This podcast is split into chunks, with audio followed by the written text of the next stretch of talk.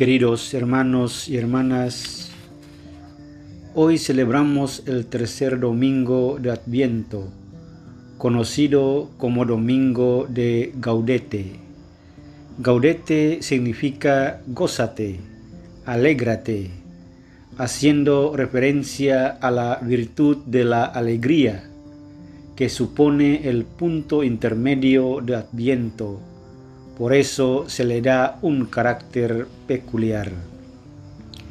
En el domingo de Gaudete, la iglesia no solamente nos invita a adorar o a esperar al Señor que va a venir, sino que nos llama a un saludo de alegría, porque el Señor ya está cerca y al alcance de la mano.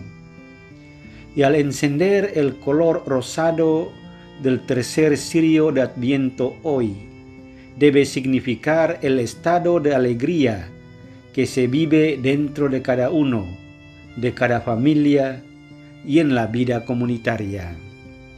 Sin la alegría o sin si aún no tenemos esta alegría, entonces no estamos todavía preparados para la venida del Señor. Estar alegre es la virtud principal para recibir al Señor, que ya está muy cerca. El domingo de Gaudete nos invita a estar alegre, sobre todo en este tiempo en el cual estamos enfrentando una crisis que trae mucha tristeza. La pandemia que cada vez cobra más vida de nuestros familiares. Tenemos miedo de ser contagiados tristes porque no podemos estar compartiendo juntos la convivencia con nuestros seres queridos.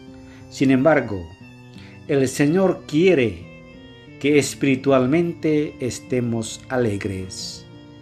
Y también debemos escuchar y poner en práctica los consejos de San Pablo hoy, que a pesar de la tristeza, vivan alegres, oren sin cesar y den gracias en toda ocasión, pues es lo que Dios quiere de ustedes en Cristo Jesús.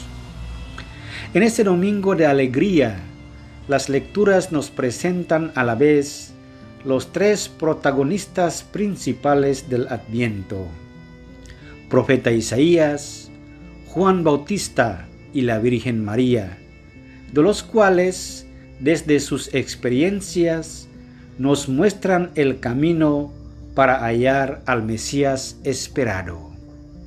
Isaías, que vivía más de 500 años antes de que Jesús nació, ya había profetizado la venida del Mesías, cuya misión anunciar la buena nueva a los pobres, entre otras.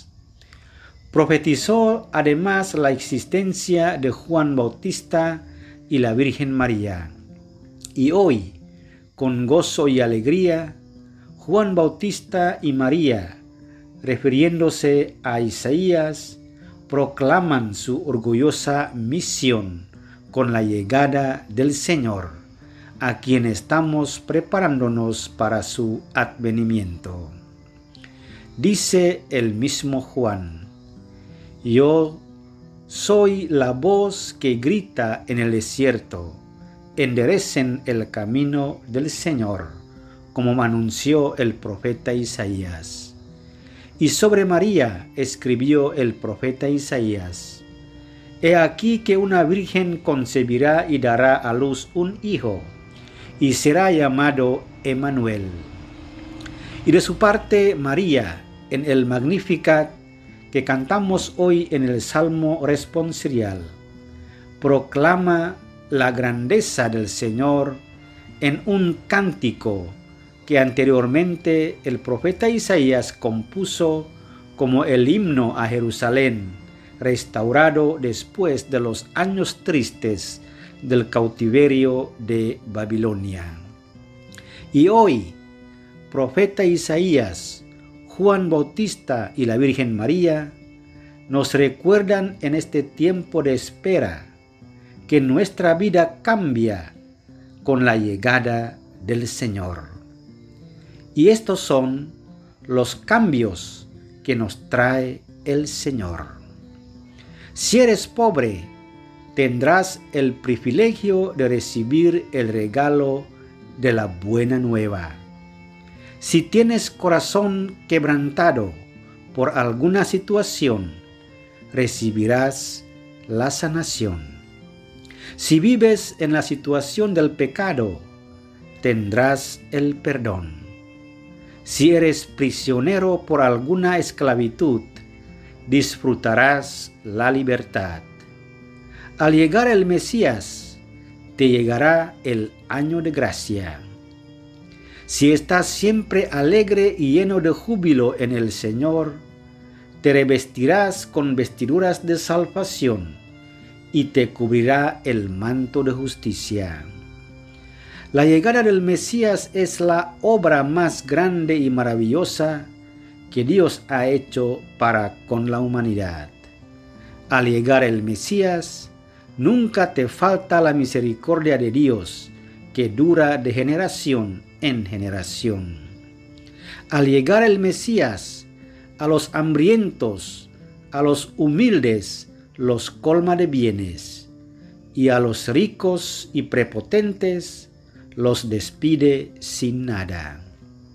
Si no tienes nada o nadie que te acompaña, llegará la ayuda que te da la mano.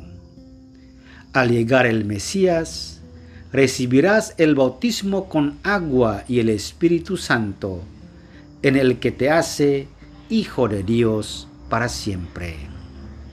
Entonces, hermanos y hermanas, ¿qué esperas? Prepárate con toda la alegría para recibir al Señor.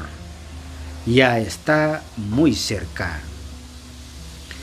Además, los tres protagonistas que ya mencionamos, hay un cuarto protagonista de Adviento, San José, el esposo de María.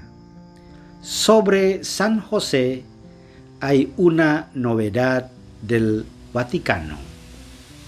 El Papa Francisco convocó un año de San José desde el martes 8 de diciembre 2020 hasta 8 de diciembre 2021 para conmemorar los 150 años del decreto Quemat Modum Deus, por medio del cual el Papa Pío IX declaró a San José patrono de la Iglesia. Durante este año de San José, la Iglesia Católica concederá indulgencias según una serie de condiciones establecidas por la penitenciaria apostólica. San José ruega por nosotros. Así sea.